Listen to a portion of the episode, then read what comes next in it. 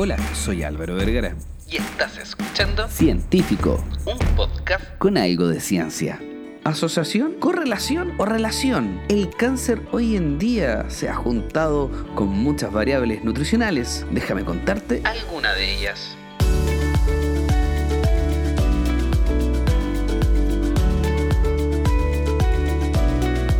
Si dos cosas están correlacionadas, eso no significa que una de ellas haya causado la otra.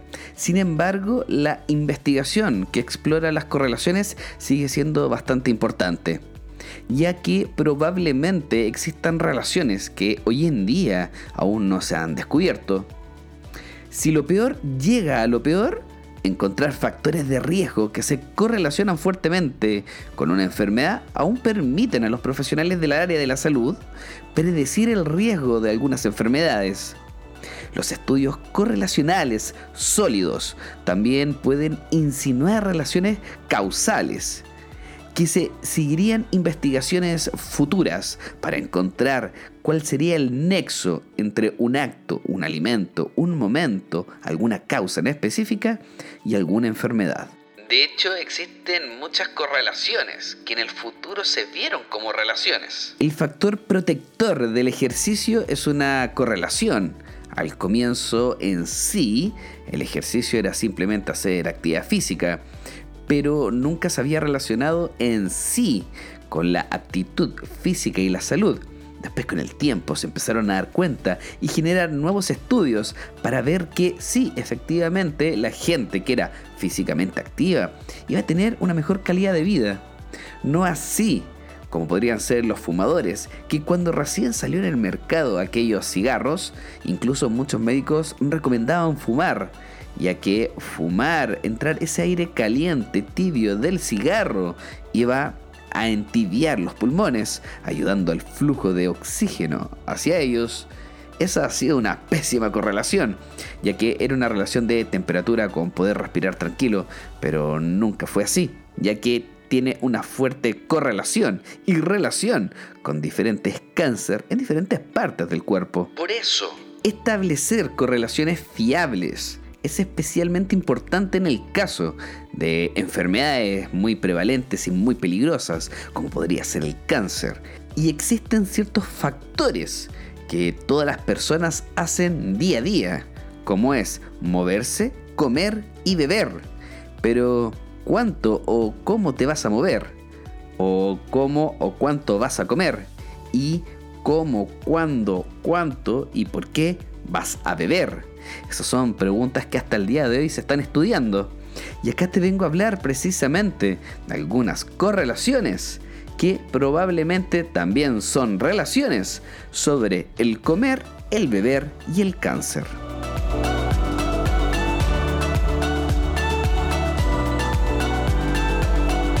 Se han realizado muchos estudios que analizan la relación entre el riesgo del cáncer y la ingesta dietética. El problema es que muchas de estas investigaciones pueden no ser confiables. Cualquier estudio de observación dietética podría estar sujeto a cientos, miles o millones de errores, y el sesgo según la forma en que se investigaron o se midieron algunas ingestas dietéticas tasas bajas de cáncer que introducen incertidumbre en la estimación y además cientos de factores que se escapan de las cosas evaluables. Los estudios observacionales de metaanálisis pueden ayudar con alguno de estos problemas, pero un metaanálisis no puede superar los problemas en los estudios subyacentes y si los datos no se analizan adecuadamente, el metaanálisis probablemente pueda venir con errores. No todos los estudios son 100% confiables y no porque esté publicado va a ser algo perfecto. Cuando uno lee un estudio tiene que filtrarlo muy bien. Las revisiones generalmente bien realizadas pueden ayudar a superar estos obstáculos al recopilar metaanálisis y evaluar su confiabilidad para determinar qué asociación son confiables y cuáles no. Una de esas revisiones generales aproximadamente se publicó en julio del año 2021. Sí, hace muy, muy, muy poco tiempo. Esta revisión recopiló metaanálisis de factores de riesgo dietéticos para cánceres de 11 lugares diferentes del cuerpo y evaluó la solidez, confiabilidad y la evidencia para cada uno de estos. Los autores de la revisión, luego de calificar toda la evidencia que encontraron sobre la asociación de algunos patrones dietéticos y la alimentación, generaron cuatro categorías. Una que era de evidencia muy fuerte, altamente sugerente, sugerente y débil. En ese orden, donde el muy fuerte ya pareciera ser no simplemente una correlación, sino más bien una relación. Los criterios para cada una de estas categorías son demasiado técnicos como para exponerlos por completo en este momento. La evidencia fuerte y altamente sugestiva significan que es poco probable que más investigaciones cambien la asociación. O sea, que es muy extraño que salga una investigación diciendo completamente lo contrario sobre lo que estamos observando en ese momento. Sin embargo, las que son sugerentes o débiles probablemente sí se puedan dar vuelta a las tortillas y decir, ¿sabes qué? Esta investigación probablemente está sumamente errada y el cambio es de 180 grados en dirección a las nuevas técnicas que se tienen que utilizar. Por eso hay que ser muy cauteloso al momento de interpretar las investigaciones. Ahora déjame contarte qué es lo que desglosó en pocas palabras este estudio. El consumo de bebidas alcohólicas tiene una fuerte relación con el cáncer al hígado, colorectal y también de la parte superior del tracto digestivo y respiratorio, la parte de la boca, la mandíbula, la nariz y toda esa zona podría generar células cancerígenas frente a las bebidas alcohólicas.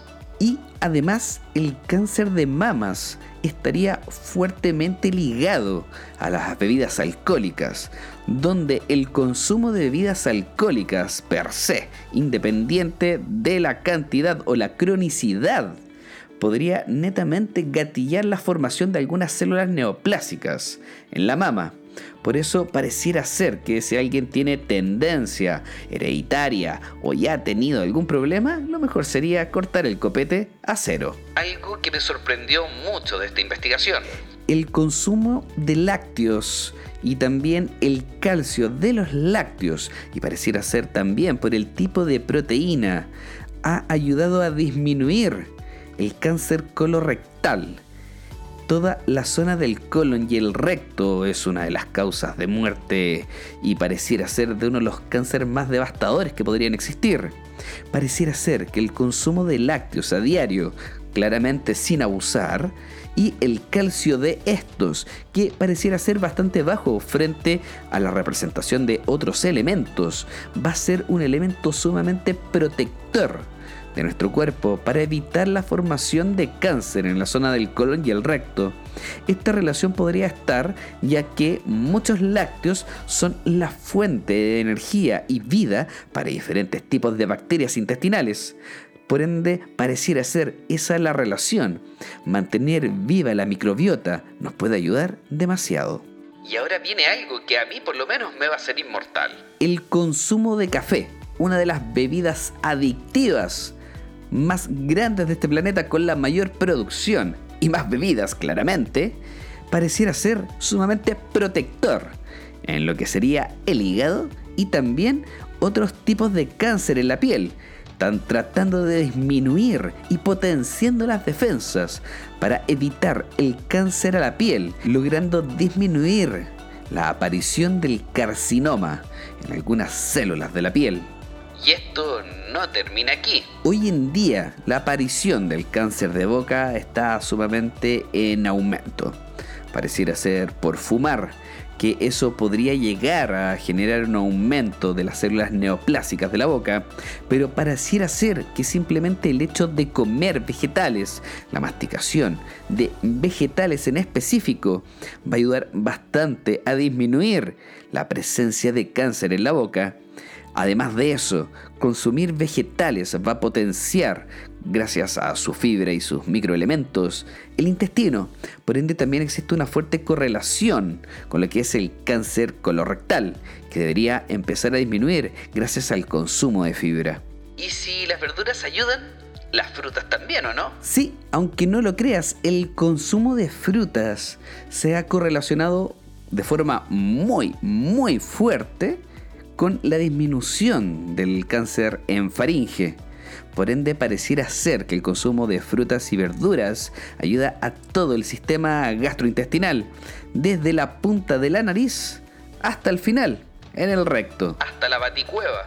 Y un detalle que no podemos dejar de lado es pareciera ser los granos enteros, estos granos con cáscara y el consumo de algunos farináceos o granos integrales va a ayudar bastante a todo el cáncer colorectal. Cuando quiero decir ayudar es que no es que lo vaya a potenciar, sino que se ha correlacionado con una disminución increíble de poder generar algún tipo de cáncer. Así que ya lo sabes, puedes mejorar el consumo de lácteos. Si es que no te gustan, puedes seguir manteniendo tu café. Además de eso, el consumo de frutas vegetales y granos integrales te va a proteger para evitar el cáncer colorectal, de hígado, de piel, de boca, de faringe, el cáncer de mamas y otros elementos más. Algo que podemos destacar es que el consumo de alcohol pareciera ser transversal en casi todos los tipos de cáncer. Pareciera ser que la formación de acetaldehído como metabolito del alcohol no solamente va a evitar el crecimiento de masa muscular y va a evitar en cierta forma que puedas utilizar grasa, sino que también puede estimular la formación de algunas células neoplásicas. Así que si que tengo que darte algún consejo para este 18 que se nos viene, muy bien, esperemos bajar el consumo de alcohol, mejoremos el consumo de fibra de carácter natural, consumiendo vegetales, también fruta y también algunos granos integrales si es que te gustan los lácteos. Puedes consumirlo, su fuente de proteína, combinación especial de calcio y otros elementos más, pareciera ser un excelente protector del cáncer colorectal. Si no consumes lácteos, no te preocupes, ya que hay otros mecanismos que te pueden ayudar. Este es el primer episodio donde voy a hablar de nutrición, ejercicio y cáncer. Y espero se vengan muchos más. Si te gustó este episodio, ya sabes qué hacer. Compártelo en tus redes sociales. Y no olvides suscribirte a mi canal. Pronto vendrán nuevas sorpresas.